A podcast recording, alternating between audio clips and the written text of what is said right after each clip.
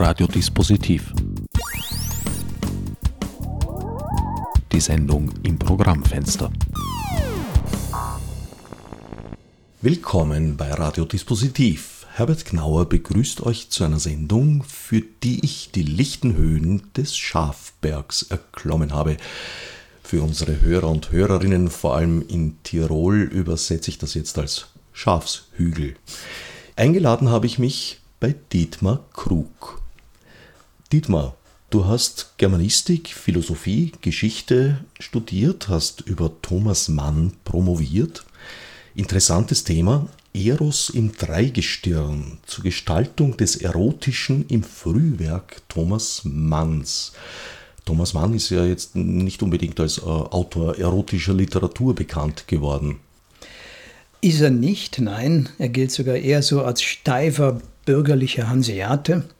Aber ich glaube doch, dass er ein großer Erotiker in der Literatur ist, dass sogar die Erotik ein wichtiger Motor seines literarischen Schaffens war Seit der Veröffentlichung seiner Tagebücher, die nach einer Sperrfrist irgendwie ab den 70er Jahren veröffentlicht worden sind, ist seine, seine verdeckte Homosexualität ans Licht gekommen. Da hat man viel irgendwie auch von diesem geheimen Kraft- und Energiekammer sozusagen seines Schreibens erfahren. Und wenn man dann mal sich auf die Motivsuche macht und sein Werk unter dieser Brille äh, betrachtet, dann sieht man, dass, dass die Erotik sowohl in der symbolischen Gestaltung in, in, und in der Verarbeitung seiner Motive und in der literarischen Ausprägung vieler Bilder also eine große Rolle spielt. Also er ist ein größerer Erotiker, als man, als man manchmal denkt. Ein versteckter, aber ein interessanter. In seinen Texten ist überhaupt so manches versteckt. Ich fürchte zum Beispiel, dass äh, vielen Menschen der Humor, der Witz beispielsweise in den Buddenbrooks nicht so wirklich bekannt geworden ist. Und auch da spielt Erotik eine große Rolle. Stimmt, da spielt sie eine große Rolle. Das ist wahr. Thomas Mann ist, finde ich, ein großer Humorist. Also ich habe, erinnere mich noch, als ich den zum ersten Mal den Josef-Roman gelesen habe, da, da, habe ich an manchen Stellen wirklich Tränen gelacht und innegehalten. Also es ist wirklich eine hoch, hochwitzige äh, Literatur, eine, mit, mit so grotesken und so einer ganz eigenen Form von Ironie spielt. Also ich finde, Thomas Mann ist ein großer Humorist, ja. Also keine Angst vor dicken Büchern. Nein, die darf man nicht haben. Nein. Mein Liebling von ihm ist der, der Dr. Faustus. Ein Muss für jeden, der sich für Musik interessiert. Das stimmt, ja. Das ist ein, ein ganz faszinierendes, sehr düsteres Buch, was, was sowohl die amtländliche Musikkultur beschreibt und als auch irgendwie so den, den Gang in den Faschismus und, und anhand irgendwie der Tonkunst das, das schildert. Faszinierendes, düsteres Buch. Aber selbst da zum Beispiel gibt es noch Humor ja, und, und, und, und Witz und Ironie. Also ich finde, er ist ein, ein, ein faszinierender Autor. Ja. Und auch Erotik. Auch das, ja. Sogar in einer sehr wichtigen Rolle, aber mehr verraten wir jetzt nicht. Ja. Eigentlich wollten wir ja auch nicht unbedingt über Thomas Mann sprechen, sondern über deine Texte. Du hast mittlerweile deinen dritten Roman herausgebracht, Die Verwechslung. Ein Plot, der, wie soll ich sagen, eigentlich aus derselben Quelle schöpft wie die beiden ersten Romane. Ja, es schöpft äh, vor allen Dingen aus einer ähnlichen Quelle wie mein Vorgängerroman, Die Rissspuren. Das war eine mehr oder weniger autobiografische äh, Beschreibung von Kindheitserlebnissen, unter anderem auch in meiner Schulzeit. Und diese Schulzeit und diese autobiografischen Schilderungen haben sozusagen eine Fundgrube aufgetan für eine, für eine ganz neue Geschichte. Ja. Daraus ist, ist ein, ein neuer Roman erwachsen. Ja. Diese Fundgrube hat sich eigentlich von selbst aufgetan, fast möchte ich sagen schicksalshaft. Im ersten Buch Mehr Freiheit geht es um einen Literaturprofessor, das zweite Buch, die angesprochenen Rissspuren, sind so, so eine Art Prequel, also eigentlich die, die Vorgeschichte des ersten Buches. Und im Zuge dieses zweiten Buches hast du eben deine Schule thematisiert und konkret einen Lehrer namentlich genannt im Buch. So ist es. Und diese namentliche Nennung äh, war dann der Auslöser für das jetzige Buch, für die Verwechslung.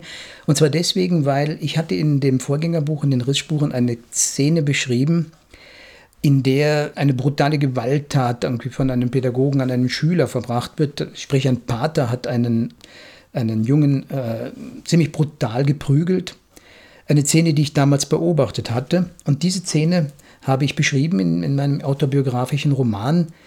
Äh, ich habe in, in, meinem Roman alle Figuren, die realen vorkommen, äh, mit fiktiven Namen versehen.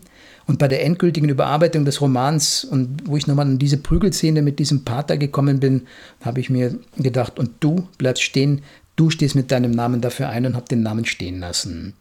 Und ich habe dann nach Erscheinen des Buches erst gesehen, dass ich äh, ihm einen falschen Namen gegeben habe. Er war es nicht. Ich habe, äh, es war eine andere Figur und es ist eine Verwechslung, eine Namensverwechslung passiert, die mir, wie gesagt, erst nach Erscheinen des Buches äh, bewusst geworden ist. Und wie diese Verwechslung passiert ist und wer die wirkliche Figur war, die ich da eigentlich beschrieben habe, da habe ich hinterher recherchiert, das hat dann zur Entstehung des jetzigen Romans der Verwechslung geführt. Und diese Verwechslung als, als Keimzelle für meinen Roman hat auch dem Buch den Titel gegeben.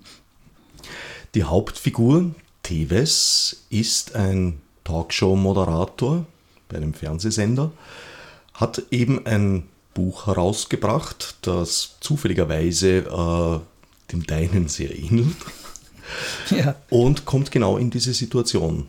Er merkt erst nach Drucklegung des Buches, dass er eben einen Pater da geoutet hat, aber einen falschen Namen gegeben und kommt dadurch in Schwierigkeiten. Ja, er kommt in Schwierigkeiten. Zunächst einmal äh, überfällt ihn wirklich so eine ganz banale Angst, um Gottes Willen. Ich habe da äh, einen Menschen einen, äh, einer Tat bezichtigt, der es gar nicht war. Denn äh, der Name Speltern, den man dir gegeben hat, diesen Pater Speltern gab es tatsächlich. Nur war das nicht der Pater, der den Jungen geprügelt hat in der Szene, sondern das war ein ganz anderer Pater. Und in dem Augenblick, wo mir die Namensverwechslung bewusst wird, taucht dieser Pater auch in seiner Erinnerung auf und er weiß, aha, den hat es ja tatsächlich an der Schule gegeben.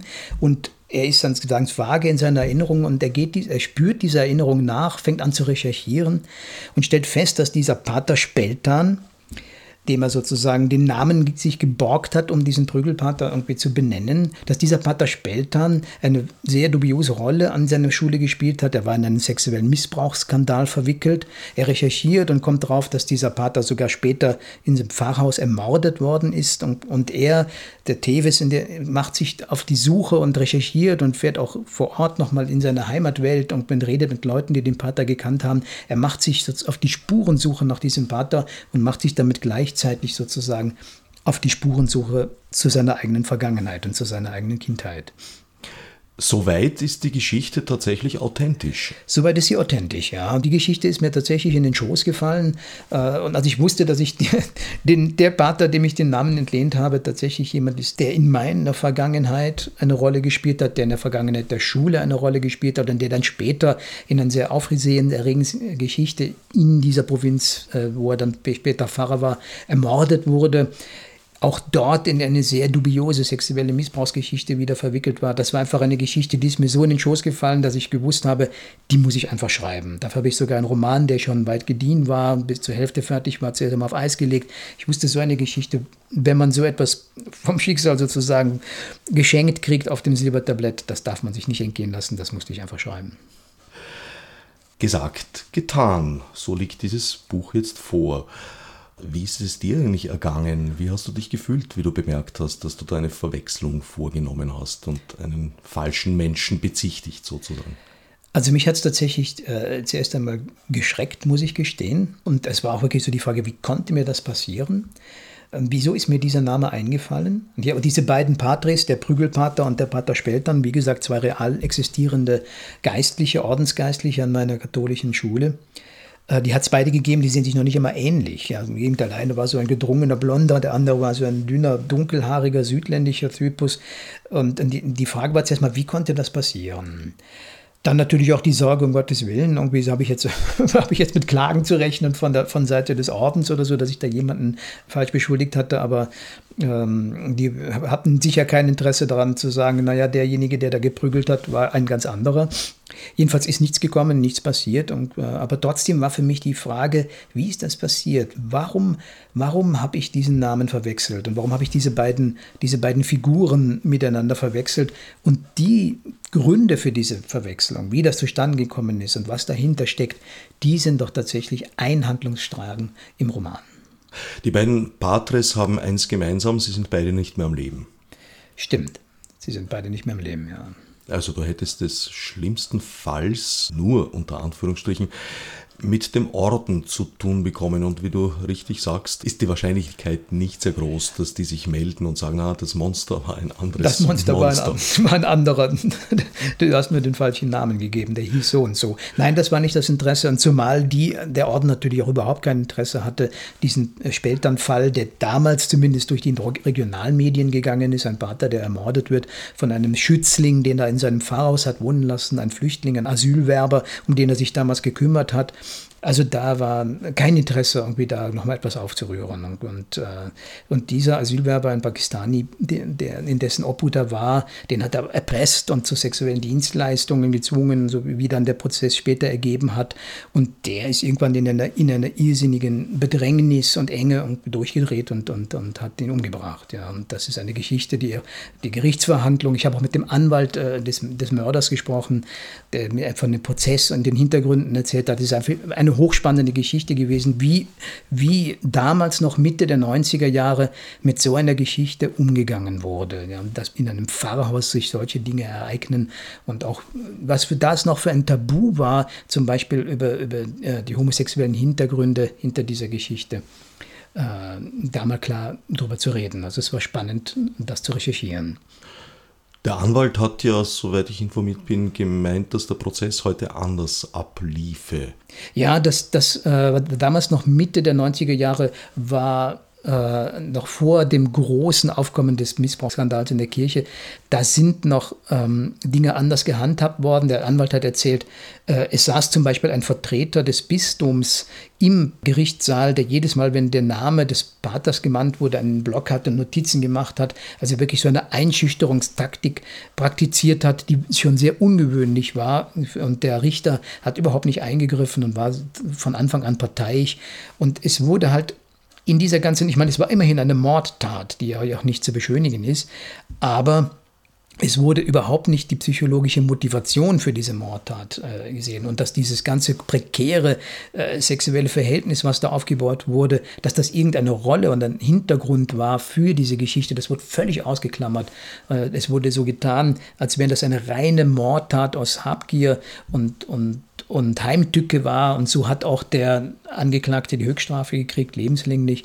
Und äh, so ein Prozess, hat mir der Anwalt gesagt, würde heute sicher ganz anders geführt. Ja. Aber es war Mitte der 90er Jahre. Es ist noch nicht irgendwie sozusagen viele, viele Generationen her. Also das ist äh, noch vor kurzem so gehandhabt worden. Ja. Unter Umständen hat das genau den Ausschlag gegeben, dass er wegen Mordes verurteilt wurde. Mord bedingt einen Vorsatz und nicht zum Beispiel wegen Totschlags einer Affekthandlung. Und vielleicht auch noch ganz interessant zu sagen, dass der Anwalt jetzt ja nicht unbedingt ein äh, linker Progressiver war. Stimmt, ja. Das im Gegenteil, er war ähm, selbst ein praktizierender Katholik, der später sogar eine Karriere gemacht hat in der deutschen CDU, da ein Justiziar war, ein Rechtsberater und ein Mitglied des Bundestages für die Konservativen, der also wirklich äh, das Ganze nicht von, von progressiv linker Seite sich betrachtet hat und der aber trotzdem, muss man sagen, anständig und auch menschlich genug war zu sehen, dass da unglaublich Schindluder getrieben wurde ja, und dass die Kirche da äh, gemauert und verdrängt und, und, und und äh, das gemacht hat, was sie halt im Rahmen dieser Missbrauchsgeschichten immer gemacht hat. Zunächst einmal verleugnen, solange es geht, bis man mit dem Rücken an der Wand steht und nicht mehr anders kann und dann stückweise zuzugeben, was langsam passiert ist, was vor allen Dingen die perfideste aller Konsequenzen hatte, nämlich dass die Opfer, denen das passiert ist, noch einmal als Lügner hingestellt worden sind und sozusagen noch einmal äh, traumatisiert worden sind. Also das war schon eine sehr, sehr perfide Vorgehensweise der Kirche. Doppelt. Ja. Sowohl damals aktuell einfach die Patris und die Pfarrer zu verschieben und damit sie am anderen Ort weiter tun konnten, als auch irgendwie die Opfer letzten Endes zu verhöhnen und zu sagen, du lügst. Ja. Und was, äh, ja, das ist eben auch ein Thema des Buches, ein Thema. In der Handhabung ist man mittlerweile etwas vorsichtiger geworden, aber hat sich grundlegend so viel geändert? Es hat sich insofern etwas geändert, dass man vorsichtiger geworden ist, dass man weiß, dass es nicht mehr so ohne weiteres auf Stillschweigen und Duldung und respektvolles Wegschauen auch irgendwie in der Bevölkerung äh, zu rechnen ist. Aber die Kirche hat eigentlich da wirklich sehr, sehr konsequent immer eine Strategie gehabt, nur dann irgendetwas zugeben, wenn es wirklich gar nicht mehr anders geht. Und von dem ist ja eigentlich nie wirklich weggekommen, meines Erachtens. Das ist nun ein Strang deines Romans, die Verwechslung. Die Recherche diesen beiden Fällen gegenüber. Also das eine ist äh, die Ohrfeige, die der Schüler eingefangen hat und das zweite eben diese homosexuelle Mordgeschichte, die sich mit deinen persönlichen Erfahrungen deckt.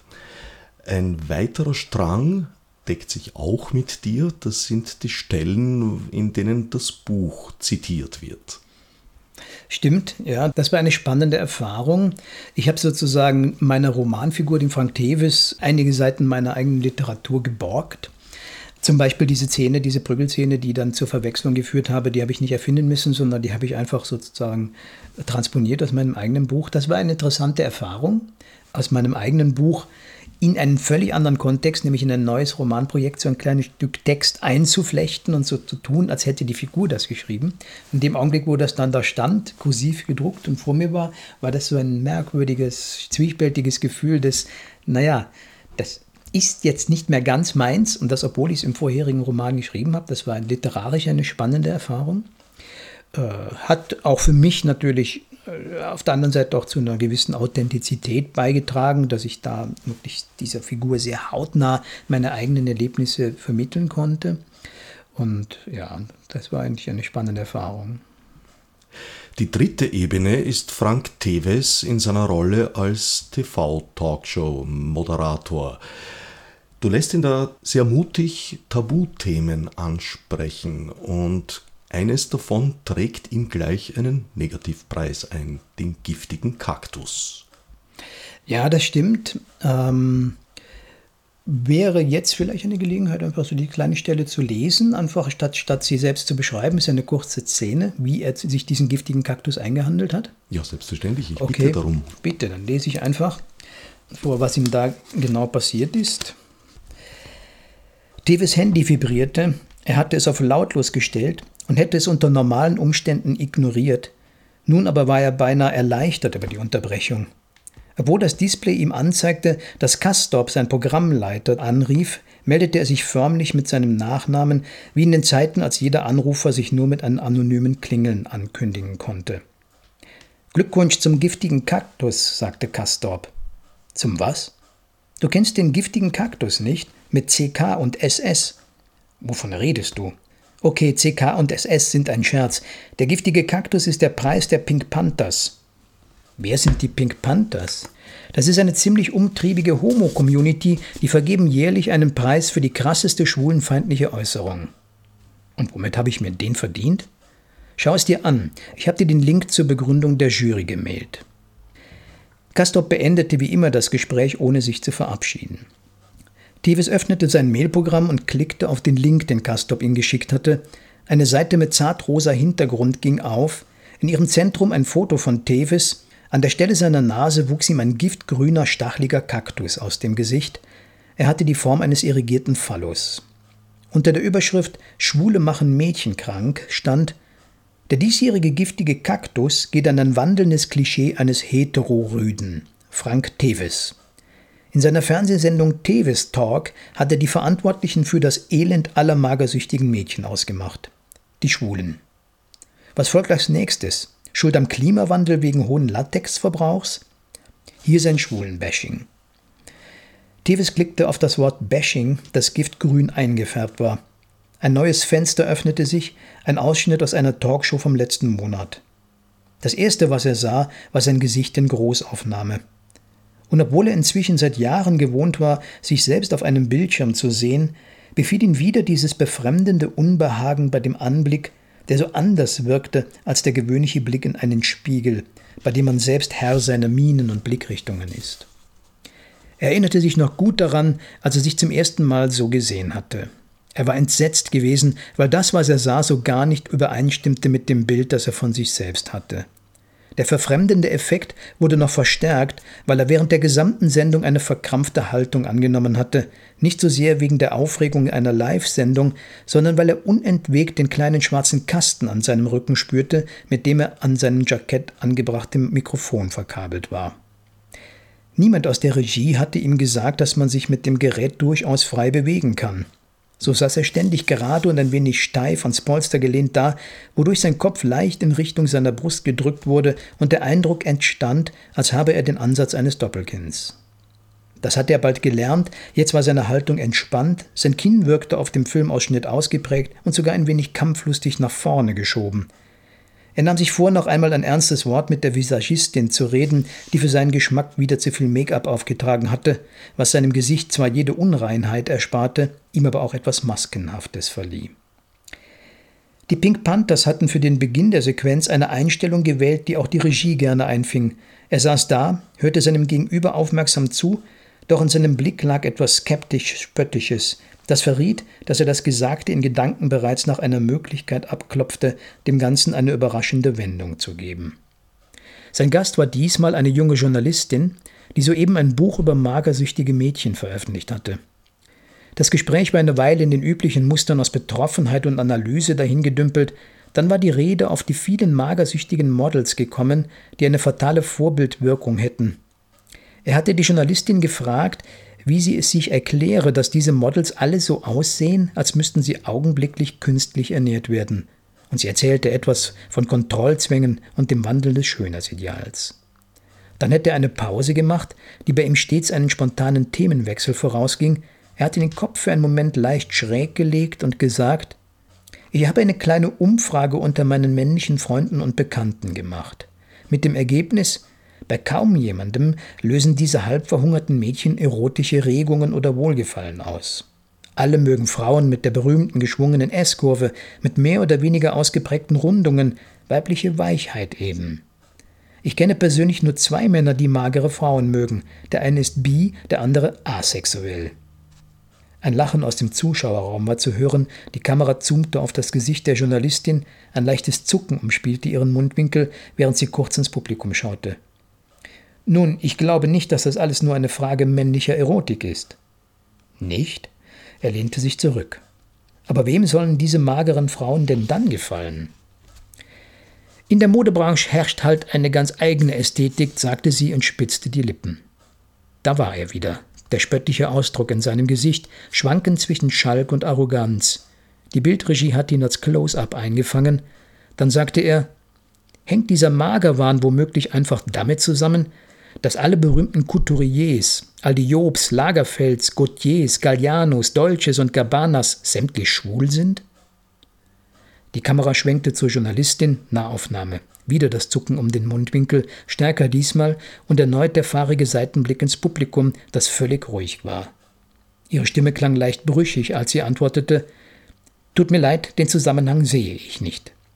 Er beugte sich vor.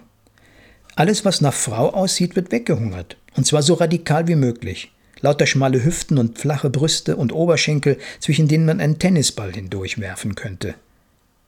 Ich verstehe nicht, was das mit Homosexualität zu tun haben soll, sagte sie.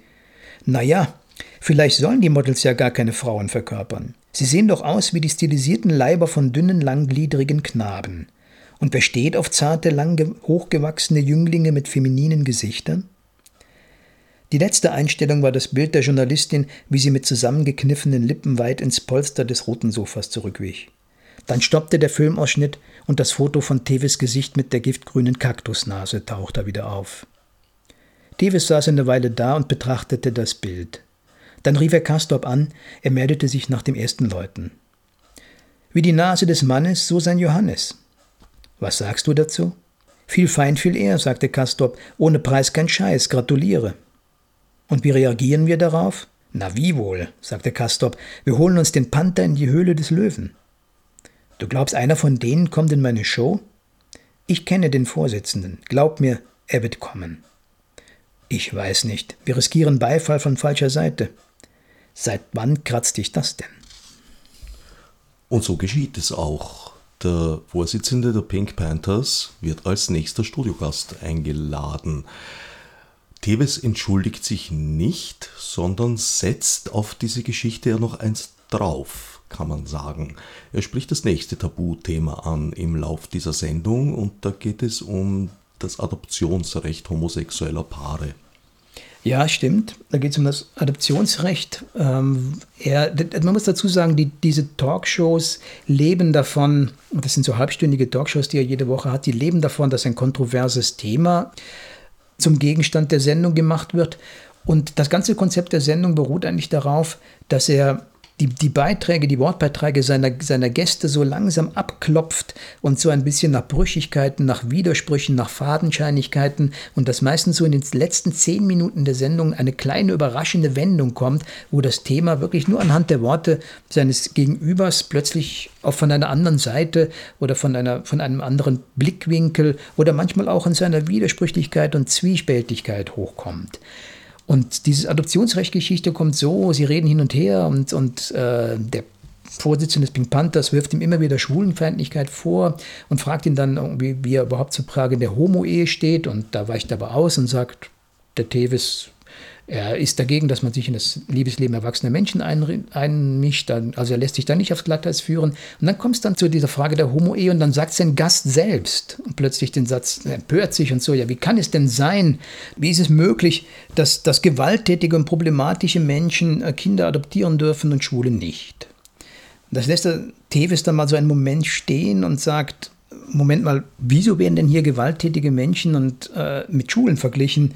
Und dreht sozusagen den Spieß um und so dass jetzt plötzlich der Initiator der homosexuellen Bewegung, der Pink Panther, für diesen sehr, meines Erachtens wirklich sehr sonderbaren Vergleich, den ich übrigens tatsächlich aus, aus den Medien entnommen habe und den ich in verschiedenster Varianz immer wieder höre, das ist ein sehr verräterischer Vergleich. Die Sprache verrät immer mehr, als, als den Menschen lieb ist. Und dann dreht Tevis das Ding um und sagt zum Schluss, wenn schon Vergleich, dann vergleichen wir doch mal fair. Vergleichen wir liebevollen Menschen mit liebevollen Menschen und fragen uns, wenn wir ein, ein, zum Adoption freigegebenes Kind wären, wen hätten wir lieber als Elternpärchen? Hätten wir lieber zwei liebevolle Eltern, die, äh, ein Mann und eine Frau, oder hätte ich lieber zwei liebevolle Väter oder zwei liebevolle Mütter? Das ist die einzige Perspektive, in die diese an der Frage äh, eine Rolle spielen kann. Und äh, da ist dann tatsächlich ein, ein Thema, was, wo er sich weit vorwagt und wo er auch an die Grenze des Angesagten und der Political Correctness kommt und wo er sich sehr viel Feinde macht und wo er sich auf eine Diskursebene begibt, wo er sich nicht von abbringen lässt, wo er sagt, ich spiele die Regeln jetzt einmal nicht mit, dass diese Frage von vornherein entschieden ist, sondern ich will, dass über diese Frage noch einmal diskutiert wird. Allerdings sind die zur Adoption freigegebenen Kinder in der Regel noch nicht in dem Alter, dass man sie selbst fragen könnte. So ist es. Und sie brauchen, wie, wie alle Fragen, die Kinder betreffen, brauchen die Kinder einen Anwalt die sozusagen diese Dinge für sie regelt. Und die beste Instanz für so eine, für so eine Anwaltschaft ist die, dass die Menschen ihr, ihr eigenes inneres Kind in sich fragen und sich eben fragen, ob sie, was sie lieber hätten. Hätten sie lieber Vater und Mutter oder hätten sie lieber Vater und Vater und Mutter und Mutter? Und irgendwann ist ja auch tatsächlich, das denke ich auch, dann nehme ich wirklich jetzt mal auch die Partei von Tevis, es wird ein Punkt in dieser Debatte immer völlig ausgeklammert, dass es eine ziemliche Anmaßung ist, meines Erachtens hinzugehen und irgendwo muss diese Entscheidung jetzt kommen und, und zu sagen, du kleines Kind wirst Vater und Mutter haben, du kleines Kind wirst nur Vater und Vater haben und du kleines Kind wirst Mutter und Mutter haben. Du kleines Kind wirst das gesamte Spektrum der geschlechtlichen Elternschaft haben und du nicht. Und wie man das eigentlich macht, dass man sich, wie, wie, man, wie man diese Anmaßung eigentlich rechtfertigt, ist zumindest ein Punkt, über den nie geredet wird und wo im Zweifelsfall immer der Kinderwunsch der Erwachsenen höher steht als das Recht des Kindes auf Vater und Mutter, was zumindest mal eine Diskussion ist, die, wenn man diese Diskussion führen will, man nicht unbedingt homophob ist. Das ist das Einzige, wo ich Tevis wirklich zu, äh, beistehen möchte in meiner Romanfigur, dass ich sage, diese, dieser Diskurs ist kein zwangsläufig kein homophober Diskurs. Und es wird aber immer so getan, wenn man, wenn man diese Frage nur stellt, dass, ah, schwulenfeindlich abgetan. Und um dieses Thema ging es mir in meinem Buch auch. Um mich jetzt boshaft kurz in die Rolle von Tevis zu versetzen, die Sprache ist verräterisch. Du hast eben gesagt, du Kind wirst Vater und Mutter haben, du Kind nur Vater und Vater. Dieses kleine nur. Das, das nur, zu dem stehe ich. Das nur ist eine Reduktion. Wenn ich an meine eigene Kindheit zurückdenke, dann gibt es bestimmte Dinge in meiner, in meiner Entwicklung, die sind ganz, ganz wesentlich mit der Männlichkeit meines Vaters verbunden, die ich nicht missen möchte. Und es gibt bestimmte Dinge, die ganz wesentlich mit der Weiblichkeit meiner Mutter sind, die ich nicht missen möchte. Und jemanden, dem man das eine Spektrum vorenthält, dem aus, aus diesem Vorenthalten ergibt sich das Nur, zu dem stehe ich. Also das Nur im Sinne von bloß. Von bloß, ja. Und um eins, um eins auch mal ganz diesen Verdacht auszuräumen, ich bezweifle überhaupt nicht, ja, dass ein schwules Bärchen oder ein lesbisches Bärchen ein fürsorgliches und liebevolles Elternbärchen sein kann. Überhaupt nicht. Und das, also das wollte ich damit nicht sagen. Das nur ergibt sich wirklich nur aus dem, dass da dem Kind eine Seite des Geschlechtsspektrums in der Elternschaft vorenthalten wird. Ja. Aus meiner Sicht gehört es zu den großen Qualitäten dieses Romans, dass du solche Fragestellungen, die sich wahrscheinlich einmal so von vornherein gar nicht eindeutig beantworten lassen, auch nicht versuchst zu beantworten, sondern zur Diskussion stellst. Das freut mich, dass du das sagst. Das hat mir auch ein Freund jetzt gesagt, ein, Schriftsteller, August Staudenmeier, den ich sehr schätze, der das Buch gelesen hat und sagt, hat gesagt, du wirst mit diesem Buch was diese Fragen anbelangt, Verwirrung auslösen, weil du letzten Endes keine Antwort gibst auf die Frage, weil du es einfach mal offen stehen lässt. Und ich habe mir dann gedacht, das ist vielleicht doch gar nicht das Schlechteste, was ein Buch machen kann, diese Dinge mal offen zu lassen. Ne? Ich finde auch, dass Texte durchaus äh, nicht immer Antworten geben müssen. Manchmal liegt die Qualität in den Fragen. Hm. Du verschärfst die Fragestellung sozusagen noch oder sagen wir mal, du bringst da noch ein, eine, eine Vielschichtigkeit hinein, indem Thebes ja durchaus kein homophober Mensch ist. Ganz im Gegenteil hat er bei einer Verpartnerung als Trauzeuge kann man nicht sagen, Verpartnerungszeuge fungiert.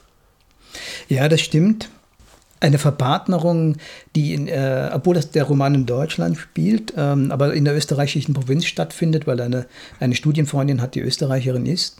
Und in der österreichischen Provinz wurden solche Verpartnerungen teilweise noch so gehandhabt, das weiß ich tatsächlich aus eigener Erfahrung, äh, weil ich wirklich eine, eine Freundin habe, die seit vielen, vielen Jahren in einer lesbischen Beziehung lebt und die, wo, wo, wo dann die dann noch nicht einmal auf dem, auf dem Standesamt irgendwie in den gleichen Räumen diese Verpartnerung irgendwie durchziehen dürfen, wie die heterosexuellen Ehepaare mit der Begründung, das können wir denen ja nicht zumuten, was eine wirklich grauslige Diskriminierung und auch eine gleichzeitig aber auch die typische bürgerliche Verlogenheit irgendwie der, im Umgang damit ist. Es gibt zwar sowas, aber wenn schon, dann bitte hinten im Kammerlos keiner sieht.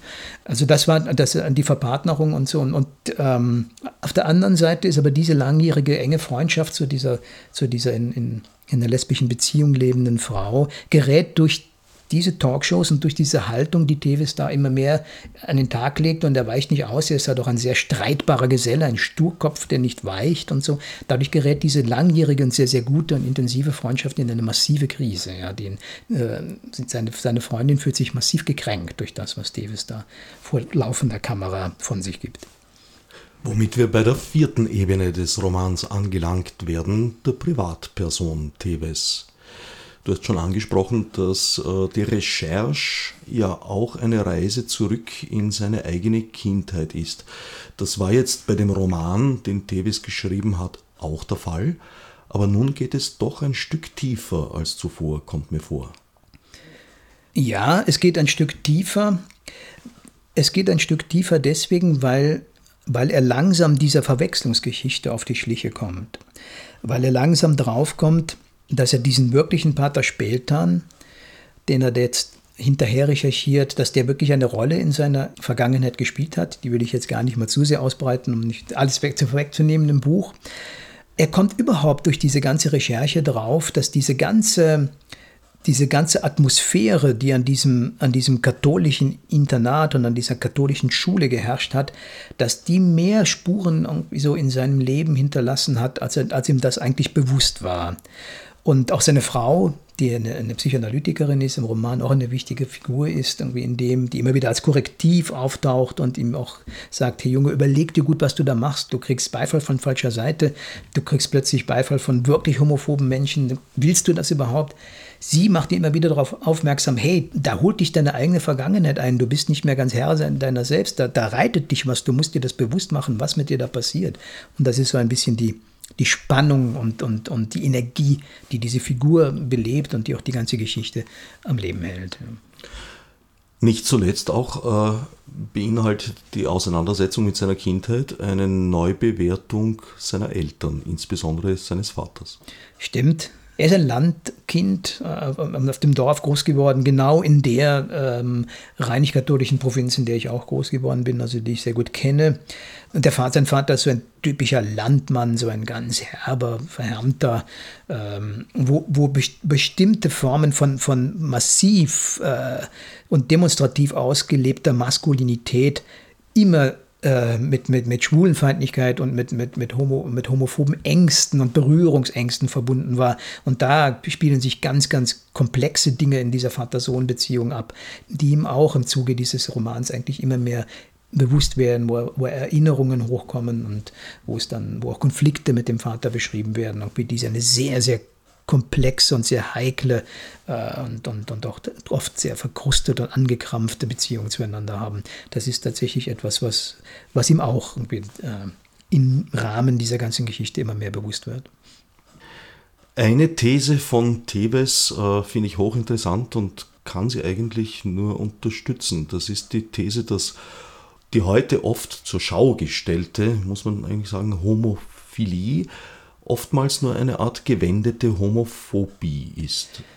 Das stimmt, das glaube ich wirklich. Das ist, ähm, wenn, wenn so ein, sozusagen, wenn hinter eine, in einer Überzeugung so ein plötzlich so eine Willensentscheidung steht, ich will das jetzt toll und gut finden, dann passieren so, so, so, so, Musterspiegelbildern. Ein Beispiel, was auch immer im Buch mal vorkommt an entscheidender Stelle, ist, dass ein, ein Philosemitismus zum Beispiel und ein Antisemitismus sind eigentlich nur so, so zwei Muster, die jederzeit kippen können. So als Beispiel, für die einen wenn man sagt, die Juden waren ganz toll und haben große kulturelle Leistungen verbracht, dann war das für die Antisemiten immer nur die Bestätigung darüber, dass die Juden den Kulturbegriff in den Klauen haben. Und das waren immer, das waren so, so Sachen, die sich spiegeln und die immer dann entstehen, wenn Menschenbilder nicht aus einer wirklichen Wahrnehmung des Individuums kommen und aus einer wirklichen humanen Einstellung zu einem konkreten Menschen kommen, sondern wenn Muster äh, und Schemen einfach in ganzen Gruppen irgendwie aufgestellt werden, dass auch an einem Punkt als Warnung in dem Buch die Davis mal an, an diesen Pink Panther, den er später noch einmal trifft,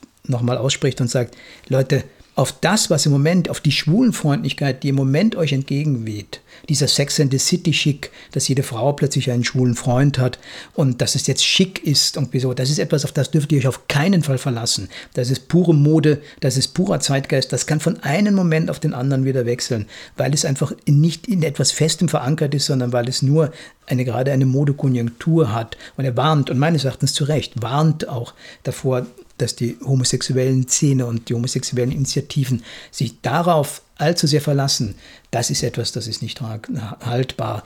Und wie gesagt, wenn, wenn Philie kann in, in, immer ins Phobische kippen, das sind nur abstrakte Muster, die sozusagen sich, sich gegenseitig entsprechen. Das, das ist so, das ist Dialektik. Es könnte also jederzeit passieren, dass der Zeitgeist sich wendet und es auf einmal nicht mehr schick ist, beispielsweise den Liveball zu besuchen. Zum Beispiel, ja. Und dann das nicht mehr schick ist oder dass es nicht mehr schick ist, jetzt irgendwie in sich zu denen. Es haben ja jetzt zum Beispiel, wo, wo Conchita Wurst den äh, Song Contest gewonnen hat, haben ja plötzlich Leute sich als, als, als, als Freunde der queeren Sache äh, geoutet, die, die wahrscheinlich äh, bis vor kurzem noch verschämt weggeschaut haben oder die irgendwie als, als Leute vom anderen Ufer empfunden haben. Das sind ja plötzlich schwulen Freunde aus dem Nichts aufgetaucht. Und so, das hat einfach, das ist eine Modekonjunktur und das ist etwas, wo, wo eine, eine wirklich, meines Erachtens auch hochnotwendige liberale Gesetzgebung, die diese, die diese Szenen schützt. Und äh, also da ist es etwas, auf das, das man sich nicht verlassen, das kann jederzeit kippen. Also was aussieht wie ein dauerhafter gesellschaftlicher Wandel, könnte sich als eventuell kurzlebiger herausstellen, als uns das heute lieb wäre. Das glaube ich, ja. Das ist, das ist Zeitkonjunktur, das ist, das ist eine Mode. Das kann wechseln. Also da, da glaube ich, würd, da würde ich mich nicht drauf verlassen. Also das, das Einzige, was wirklich da hergehört, sind wirklich liberale, gute Gesetze. Ähm, ja, zum Beispiel irgendwie den, den Schulen die, die Möglichkeit auf eine Eheschließung vorzuenthalten und so, das ist eine, eine unglaubliche Barbarei und dass das, dass das vorbei ist, dass diese wirkliche Diskriminierung vorbei ist, ist nur sehr gut. Aber sowas ist eben sollte abhängig sein von guten und, und sauber formulierten Gesetzen und nicht von einer Zeitkonjunktur, wo man plötzlich schick ist, auf solchen Hochzeiten zu sein. Das, das, das, ist, das ist nicht das Wichtige. Ohne das jetzt noch weiter vertiefen zu wollen, aber ganz vorbei ist das noch nicht. Also die Verpartnerung ist der Ehe eben nicht gleichgestellt. Inwiefern? Naja, zum Beispiel insofern, als es eben zum Beispiel in mancherorts gar nicht in denselben Räumlichkeiten stattfindet, dass es sehr wohl anders gesehen und anders behandelt wird. Aber das müsste sich doch in dem Augenblick, wo es wirklich zur Ehe wird, müsste sich das, also ich, ich kenne jetzt auch nicht die Details in den Gesetzen, aber das müsste sich dann streng genommen ändern, weil es dann wirklich eine Diskriminierung wäre. Das müsste Ihnen ja zustehen jetzt. Also, es ist schon die Benennung eine andere es ist, ist keine Homo-Ehe, es ist eine Verpartnerung. Ja, stimmt, das steht in Österreich noch aus, das ist wahr. Das ist jetzt, in, da habe ich jetzt Österreich und die Deutschen in Österreich, in Deutschland ist ja jetzt die Sache gekippt. Ja, da ist ja im Parlament, ist ja jetzt die, die, die Homo-Ehe tatsächlich als Ehe freigegeben worden. Und das ist etwas, das, ähm, das in Österreich noch aussteht, das aber sicher kommen wird. Das glaube ich nicht, dass sich das, dass sich das halten wird in Österreich, dass man ihnen das verweigert, kann ich mir schwer vorstellen. Das ist allerdings auch in der schwulen Szene nicht ganz unumstritten, weil einige stehen da auf dem Standpunkt, naja, wofür brauchen wir diese kleinbürgerlichen Ideale und Lebensformen? Wir haben uns jetzt jahrzehntelang dagegen gestellt. Das ist, das ist interessant, ja. Das ist wirklich ein interessantes Argument. Das ist ja eigentlich, eigentlich hat man die Ehe ja immer auch als, als, etwas, als etwas bürgerlich Muffiges und Spießiges empfunden. Und, und gerade in diesen radikaleren, queeren Szenen könnte man eben ehesten erwarten, dass sie diesen ganzen bürgerlichen Mief und Muff gar nicht mitmachen, der da auch mit diesen Machtansprüchen und mit diesen Zwängen, die auch mit der Ehe verbunden sind. Aber wahrscheinlich siegt einfach letzten Endes das Motiv des, wir wollen das auch. Das wird siegen. Das wird wahrscheinlich sogar über den antispießigen Reflex siegen, denke ich, wird kommen. Es ist ja auch gut, wenn es ihnen freigestellt ist. Sie können dann ja immer noch Nein sagen. Sie müssen ja nicht heiraten. Stimmt. Einen Ehe- oder Verpartnerungszwang einzuführen, das fände ich ja wohl das Schlimmste. Ja. Ich finde es auch eine sehr positive Entwicklung, dass man tatsächlich langsam beginnt, sich von diesem binären Geschlechtsverständnis zu lösen und durchaus beginnt, Zwischenformen zu akzeptieren. Ja, es gibt sie auch, diese Zwischenformen. Übrigens, man, man, man, die Hauptfigur des Romans, den ich gerade für die Verwechslung unterbrochen habe, weil die Geschichte mir in den Schoß gefallen ist, die, die Hauptfigur ist ein Transsexueller. Also da, das ist wirklich ein sehr, sehr faszinierender ähm, Bereich, dass da in dieser Sache ein anderer Blick kommt. Ich gebe aber trotzdem zu bedenken, ich zitiere mal doch da einen Harald Martenstein, der eine Kolumne mal geschrieben hat, dass der, in der Genderfrage, ob es überhaupt noch irgendwie immer zeitgemäß ist, zwischen männlich und, und, und weiblich irgendwie äh, streng zu unterscheiden, hat er einmal gesagt, es gibt Coca-Cola und es gibt Limonade. Wenn man das miteinander mischt, ergibt das Spezi. Und die, er sagt, die Gender-Theoretiker schließen aus der Tatsache, dass es Spezi gibt, dass es Coca-Cola und Limonade eigentlich gar nicht existiert. Ja, das finde ich ein witziges Argument, ein bisschen was ist aber auch dran. Ja, also dass die Zwischenformen existieren und dass sich auch bestimmte äh, Genderformen irgendwie in ihrer Starrheit auflösen, bedeutet aber nicht, dass meines Erachtens wirklich diese Polarität zwischen männlich und weiblich dadurch völlig obsolet geworden ist. Ja, allerdings hat diese strenge Trennung in der Form ja sowieso nie existiert. Wir haben alle männliche und weibliche Anteile in uns. Das stimmt. Und äh, es ist natürlich auch wahr, insofern ist es auch, dass das äh, natürlich hat die Genderforschung da auch ihr Recht und ihre Berechtigung. Insofern, dass ja wirklich die Konzepte von Männlichkeit und Weiblichkeit einem historischen Wandel unterworfen sind und, und heute damals äh, männlich und weiblich heute etwas völlig anderes ist als noch vor 100 Jahren oder gar vor 500 Jahren. Also das gibt es, also sehr viel an diesen Dingen ist tatsächlich äh, ein Konstrukt und ist ein gesellschaftliches Konstrukt, aber davon bin ich zutiefst überzeugt, nicht alles. Ähm, es gibt dieses männlich-weibliche Prinzip nicht in dieser Ausschließlichkeit von Schwarz-Weiß, das ist, das ist richtig, ja, und das gibt es nicht. Aber, aber wenn, man, wenn man sich sozusagen an die, an die Naturwüchsigkeit und die natürliche Verfasstheit des Menschen nicht als etwas sozusagen schon per se äh, fragwürdig biologistisches empfindet, sondern es einfach so empfindet, dass der Mensch einfach ein aus der Natur kommendes und zur Natur gehöriges Wesen ist, dann glaube ich, wenn er diese Intuition nicht verloren hat, wird er wissen, dass es sehr wohl einen Unterschied gibt zwischen Männlichkeit und Weiblichkeit. Allerdings, und darüber bin ich auch sehr froh, dass das langsam wahrgenommen wird, gibt es ja nicht nur eben diese biologische Geschlechtsdefinition, sondern es gibt auch eine soziale unter anderem. Und das ist ein sehr wichtiger Punkt. Ich glaube schon, dass es Menschen freigestellt sein sollte, in welcher Form sie ihr Leben zubringen wollen. Und dazu gehören auch Geschlechtsidentitäten oder eben die Ablehnung eben solcher. Das ist richtig, das, das würde ich voll unterschreiben. Und, und äh, es ist ja sogar so, das ist ja wirklich ein weites Feld, es ist ja sogar so, dass, dass letzten Endes die, die Geschlechtsumwandlung, die letztlich die Operation, ja, dass sich dann wirklich jemand in den, mit operativen Mitteln in ein anderes Geschlecht verwandeln lässt, in Anführungszeichen, ist ja eigentlich sozusagen wieder die Herstellung von der alten Polarität männlich-weiblich. Nur, dass ich jetzt auf der anderen Seite lande. Und es gibt schon viele Gender-Konzepte, die sagen, Leute, lasst euch nicht operieren. Lasst, seid einfach, was ihr seid. Lasst, lasst, nimmt Zwischenformen an. Nimmt, seid das, seid jenes, seid eine Mischung aus beiden. Und da, äh, da würde ich das voll unterschreiben, was du sagst. Also ich glaube, das Beste, was man, was man tun kann, ist die Menschen einfach sein lassen, wie sie sein wollen und wie sie sind und, und wie sie leben möchten und ihnen da nichts, nichts an Mustern und an Rollen aufzwingen.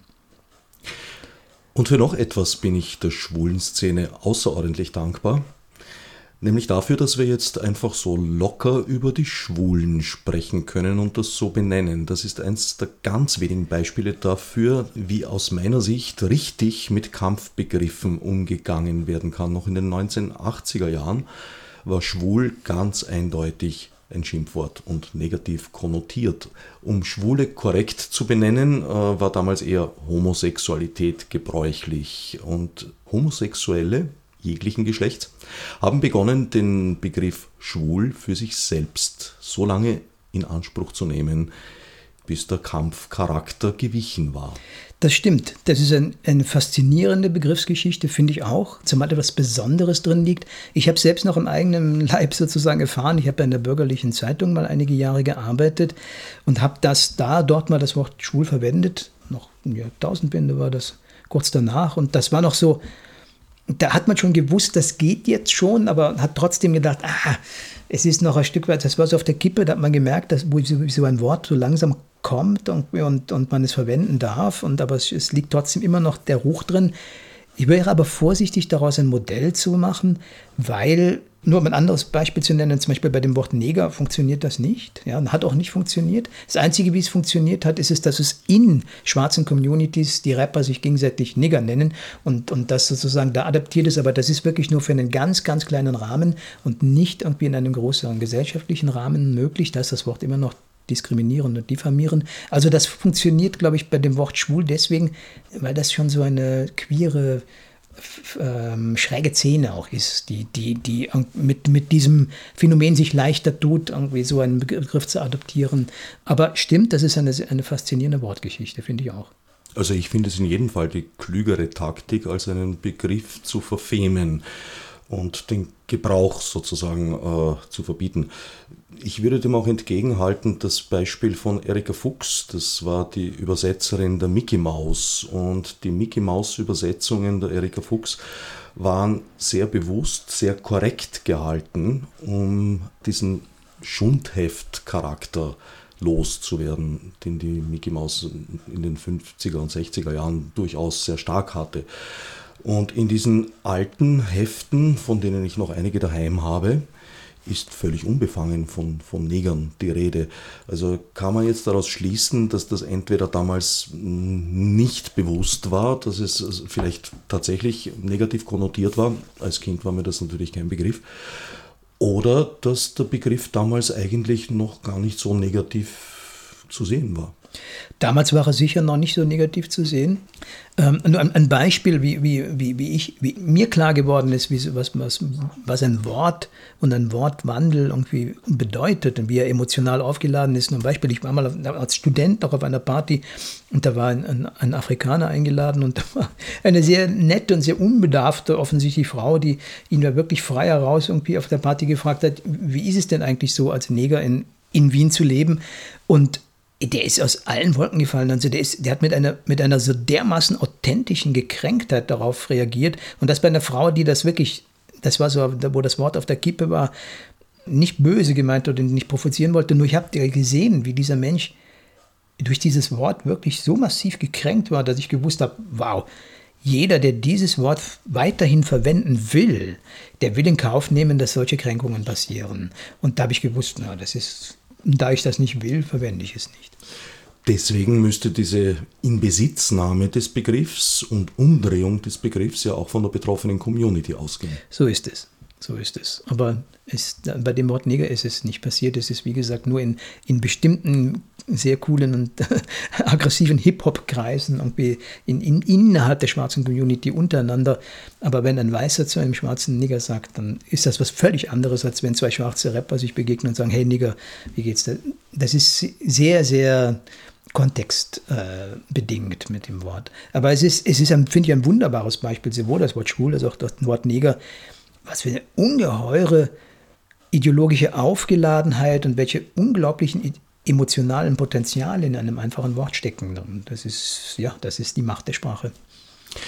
Ich denke nur, dass wir erstens einmal versuchen müssten, das Gedankengut, das hinter dem Begriff steht, loszuwerden, statt den Begriff loszuwerden, weil zweitens das Loswerden des Begriffes nur dazu führt, dass dann der nächste Begriff negativ besetzt wird. Stimmt, und, und, und äh, da, dadurch kann auch eine, eine Spirale irgendwie so des, der, der, der, des permanenten Zeitgeistwechsels sein und so, dass man, wo man dann aufpassen muss, dass man immer rechtzeitig die Nase in den Wind hat, um nicht zu spät zu bemerken, dass irgendein Wort nicht mehr gilt. Und äh, es kann auch Schindluder damit getrieben werden, sondern im Gegenteil, dass man sogar sprachliche Änderungen und sprachliche Beschönigungen äh, äh, nimmt, um gerade zu verschleiern, irgendwie so, dass es, dass es da in Wirklichkeit immer noch äh, bösartig wirkende Realitäten dahinter stehen. Ja. Ein Wortaustausch kann auch ein Etikettenschwindel sein. Ist es nicht auch so, indem wir Begriffe verfemen, sie als Unworte brandmarken, im Sinn einer durchaus wünschenswerten Political Correctness, dass wir damit unwillkürlich ja, das Vokabular von Österreich, Ö24 und der Kronenzeitung laufend vergrößern, indem wir ihnen Begriffe freigeben. Das kann passieren, zumal es ja nicht immer dahinter steht, dass man sieht, oh, da ist tatsächlich ein Kränkungspotenzial, das ich nicht bedienen will, sondern oft kann es, kann es auch das Motiv sein, einer, einer Behübschung sein. Ein gutes Beispiel, finde ich, äh, ist das Wort behindert. Ja. Ich finde es sehr gut, dass man einen behinderten Menschen nicht mehr Behinderten nennt. Da ist ein Behinderter, weil der Mensch ist ja auch noch was anderes als behindert. Ja, er ist ein behinderter Mensch, das finde ich schon wirklich eine gute Sache, dass er nicht auf seine Behinderung reduziert ist. Aber das Wort Behinderung an sich ist meines Erachtens ein völlig neutrales Wort, weil es offen lässt, woher die Behinderung kommt. Ob die von innen kommt oder von außen kommt. Der ist einfach ein, ein, ein behinderter Mensch.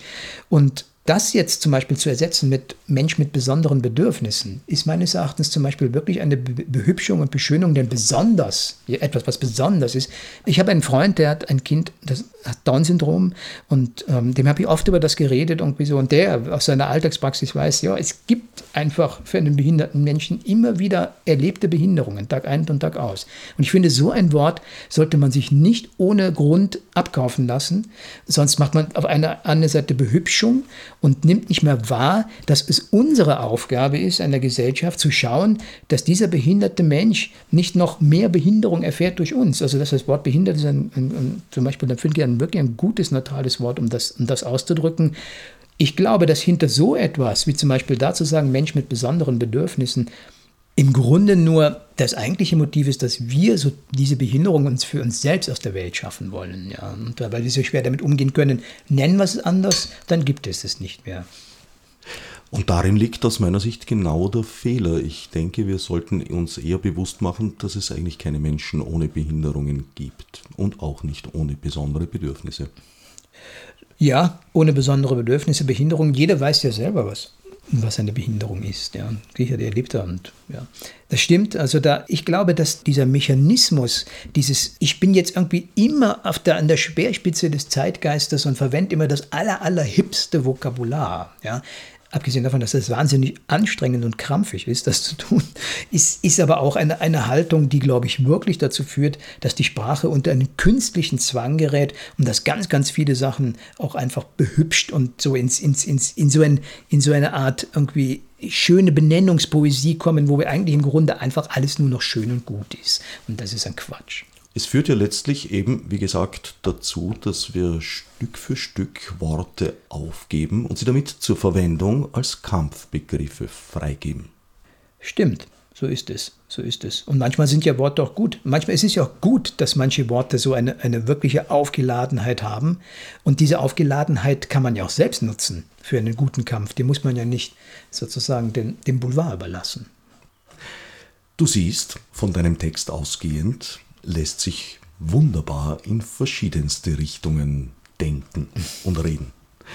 Um ein letztes Mal noch auf den Roman zurückzukommen, es gibt noch ein weiteres Thema, ein sehr aktuelles Thema, das du da aufgreifst, und das ist der Identitätsdiebstahl und die Diffamierung im Internet. Ja, das stimmt. Teves Macht hat, hat sich äh, mit seinen Talkshows einige Feinde gemacht durch diesen angeblich schwulenfeindlichen Ritt, den er da jetzt praktiziert und der Quote bringt, der Aufmerksamkeit bringt und ähm, da äh, hat er sich noch mehr Feinde gemacht. Und was dann plötzlich passiert, überraschend, es gibt eine Homepage im Netz, die ihn anfängt selber zu diffamieren. Mit Bildern und gedruckten Texten und Collagen wird er, wird er zuerst als Homosexueller äh, geoutet, der selber irgendwie ein Verkappter ist und deswegen irgendwie in, in einer inneren Selbstabwehr solche Dinge betreibt. Und dann sogar wird noch ein Stück weitergegangen durch eine Fotomontage und durch einen montierten Text wird er sogar der Pädophilie bezichtigt. Und da äh, fängt er sich natürlich an zu wehren und, und, und geht zur Polizei und will das und stößt an die Grenzen, äh, was man doch tun kann, wie, wie ausgeliefert man eigentlich in so einer Situation ist, wenn man so diffamiert wird im Netz. Und äh, für mich war es einfach spannend, mal so eine Figur zu schildern, die, obwohl er ein, ein einflussreicher Medienmensch ist und auch einer, jemand ist, der nicht auf den Mund gefallen ist und sich wehren kann, aber wie hilflos er in so einem Augenblick irgendwie so einer Sache gegenübersteht, weil so etwas ist im Netz und sowas kriegt man einfach nicht raus. Wie schon eingangs erwähnt, ein überaus vielschichtiger Text. Die Verwechslung erschienen im Otto Müller Verlag und eine dringende Leseempfehlung meinerseits. Danke. Ich danke Dietmar Krug für das Interview. Als Nef Marburg